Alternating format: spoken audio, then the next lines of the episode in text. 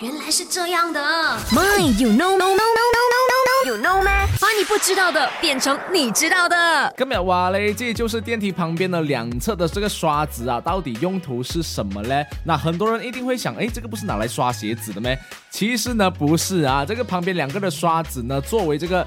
呃，乘客的安全着想的，那么同时呢，也是要防止一些啊东西掉进去啦，影响这个电梯的运作。其实最最最重要的还是防止这些乘客的脚靠近电梯旁边的这个危险区，因为衣服跟鞋子呢很容易会被卷进电梯里面，所以呢，记得当你的脚碰到这些刷子的时候呢，脚记得远离一点啊，尤其是家长带着小朋友呢，就是记得站在黄线以内啦。